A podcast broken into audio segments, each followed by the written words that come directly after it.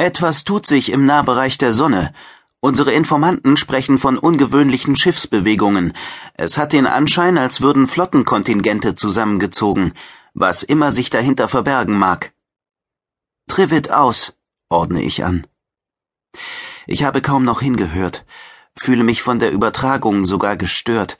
Was mich von Okta ablenken könnte, muss zurückstehen. Sie hat sich zwischen den Aggregaten vor mir verkrochen. Ihre fluoreszierende Haut wird sie allerdings verraten, selbst wenn sie sich in den hintersten Winkel quetscht. Ich weiß, dass sie jeden meiner Schritte wie ein Erdbeben wahrnimmt und meine Atemzüge als halben Orkan. Ob sie auch meinen Herzschlag spürt? Prompt halte ich die Luft an. Nicht einmal, wenn ich mich in einen der Roboter verwandeln würde, wäre es für mich einfacher, mein entflohenes Kind einzufangen. Bestenfalls ein toter Roboter hätte eine Chance. Doch ich bin kein Roboter. Und tot schon gar nicht. Eigentlich brauche ich nur zu warten. Über kurz oder lang wird die Jungtarantel ihr Versteck wieder verlassen. Und wohin sollte sie schon entkommen? Wohin? Ich schaue zum Fenster. Der Himmel zeigt sich in ungewöhnlich tiefem Blau. Schleierwolken treiben schnell dahin, ihre Schatten huschen über die saftigen Weiden und die kargen Felshänge. Der kleine See auf der anderen Seite des Tales wirkt, als wäre er aus der Landschaft ausgestanzt, wie ein unergründliches schwarzes Loch.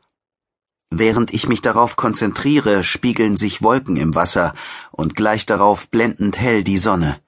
Sol steht nahezu im Zenit. Es ist kurz vor Mittag. Der Servo hat meinen kurzen, suchenden Blick erfasst. 16. Dezember 1469 NGZ, 18.03 Uhr, Terrania Standardzeit, erscheint die holographische Auskunft. Das sind von meiner Einsamkeit nach wie vor über sechs Stunden lokalen Unterschieds zur Metropole. Natürlich könnte ich eine Angleichung vornehmen, nur wozu? Während in Terrania der neue Tag beginnt, sehe ich die Sonne blutrot hinter den Bergen untergehen. Daran habe ich mich in all den Monaten gewöhnt. Ich möchte es gar nicht mehr anders. Zögernd gehe ich in die Hocke. Der Zirkulationsspalt zwischen dem Bioresonator und den Aufbereitungsanlagen der Zellkerntrennung ist gerade breit genug, dass ich mit den Fingerspitzen hineinlangen kann. Ganz hinten, an der Wand, glaube ich, einen fahlen, hellen Schimmer zu erkennen.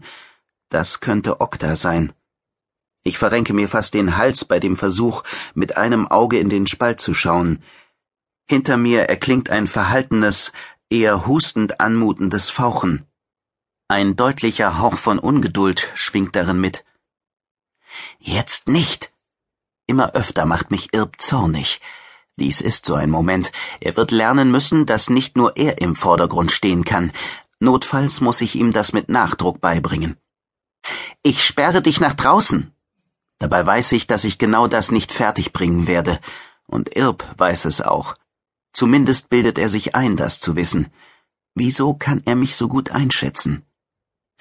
Was mir fehlt, sind ein paar Mini-Roboter, klein genug, um Okta aus ihrem Versteck hervorzuholen. Ich müsste solche Winzlinge von Terra anfordern. Und dann? Warten Wer sollte Interesse dran haben, mir ausgerechnet in dieser Zeit zwei oder drei formvariable Minis zu liefern?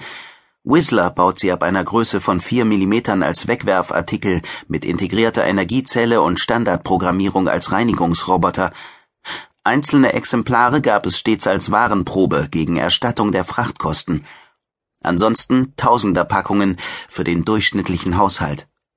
Zumindest war das so, bevor das Sol-System aus der Milchstraße herausgerissen und entführt wurde. Der Gedanke behagt mir nicht, deshalb ignoriere ich ihn. Das ist gesünder, als mich damit herumzuärgern. Ich brauche keine Tausenderpackung, nur ein oder zwei Minis, die Okta aus ihrem Versteck ziehen, wobei ich mir keineswegs sicher bin, dass die Einwegroboter die Oberhand gewinnen würden. Okta ist bislang zwar nicht größer als mein halber Daumen, aber ihre Gensequenzen sind auf Stärke ausgelegt. Das Fauchen im Hintergrund des Labors klingt aggressiver. Es kommt bereits tief aus Irbs Kehle. Er versucht sich im Feuer spucken und schlägt mit den Schwingen. Beides erkenne ich an den dabei entstehenden Geräuschen, während ich mir Mühe gebe, den Zirkulationsspalt in seiner ganzen Länge zu überblicken. Es hat den Anschein, als ob Okta sich weiter aus ihrem Versteck hervorwage. Ich denke das Bild zu Ende. Die junge Tarantel löst sich vollends aus dem Hintergrund.